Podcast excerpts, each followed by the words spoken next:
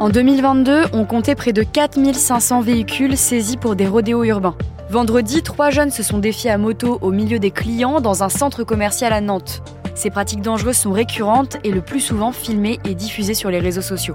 Les réseaux sociaux ont-ils un rôle dans ces comportements dangereux? On pose la question à Raphaël Grabli, rédacteur en chef adjoint de bfmbusiness.com en charge de Tech Co.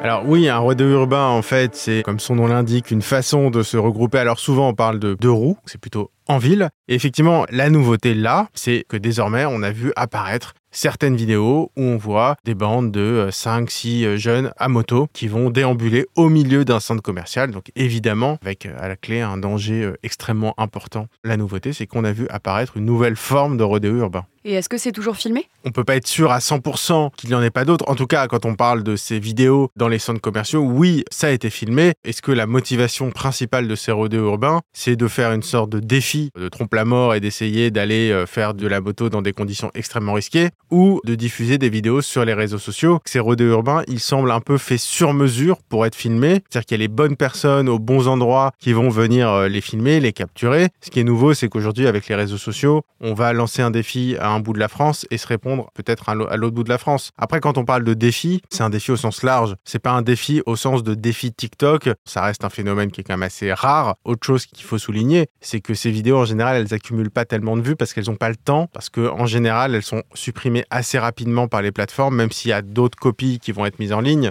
que ce soit TikTok, que ce soit Snapchat. Elles interdisent de mettre en scène une pratique qui est dangereuse et illégale. Donc, par défaut, les rodéos urbains sont évidemment interdits sur les réseaux sociaux. Et quelles sont les réactions des internautes? Alors justement, là aussi c'est intéressant parce que finalement, la portée et l'audience globale, elle n'est pas énorme. Et puis effectivement, quand on regarde, alors pas forcément les vidéos principales, puisque celles-ci, elles ont été supprimées, mais euh, d'autres vidéos qui reprennent ces séquences, mais y compris euh, les vidéos de médias d'information, dans les commentaires, ils se font incendier. Faut pas croire que parce que c'est les réseaux sociaux, les jeunes vont aller valider ce genre de pratique. La plupart des jeunes qui sont sur les plateformes, ils trouvent ça aussi choquant que n'importe qui. Voilà, il y a absolument pas de caution majeure et euh, répandue sur les réseaux sociaux de ces rodéos urbains. Et est-ce que paradoxalement, ça ne permet pas d'identifier les auteurs plus facilement? Alors effectivement, c'est l'autre volet. Si on veut voir le verre à moitié plein, on se dit aussi que c'est pas très malin finalement de se filmer quand on fait un rodeo urbain. Les premiers spectateurs sur les réseaux sociaux de ces rodeos urbains, c'est la police. Là où il n'y a pas de vidéosurveillance, on fournit sa propre vidéosurveillance avec des images détaillées, avec son visage, avec sa moto, avec sa tenue, avec ses amis. Les réseaux sociaux permettent aussi d'identifier les auteurs de ces délits.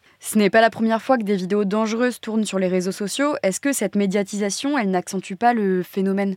Très probablement, euh, c'est vrai. Après, euh, c'est la question qu'il faut se poser, c'est à quel moment on en parle ou pas. Là, c'est un phénomène de société, donc forcément on en parle. C'est important. Après, il faut en parler en mettant des précautions, en ne mettant pas les visages, en ne faisant pas en sorte qu'il euh, va y avoir une sorte de fierté à être repris par les médias. Mais forcément, quand on parle de la mise en avant par les réseaux sociaux, derrière il y a un écho médiatique, mais parce qu'il faudrait pas non plus s'interdire d'en parler. Mais l'écho médiatique joue aussi, c'est un écho à l'écho des réseaux sociaux, bien évidemment.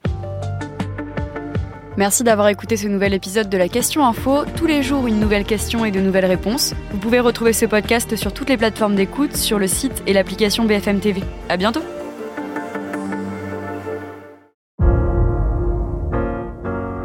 Vous avez aimé écouter la Question Info?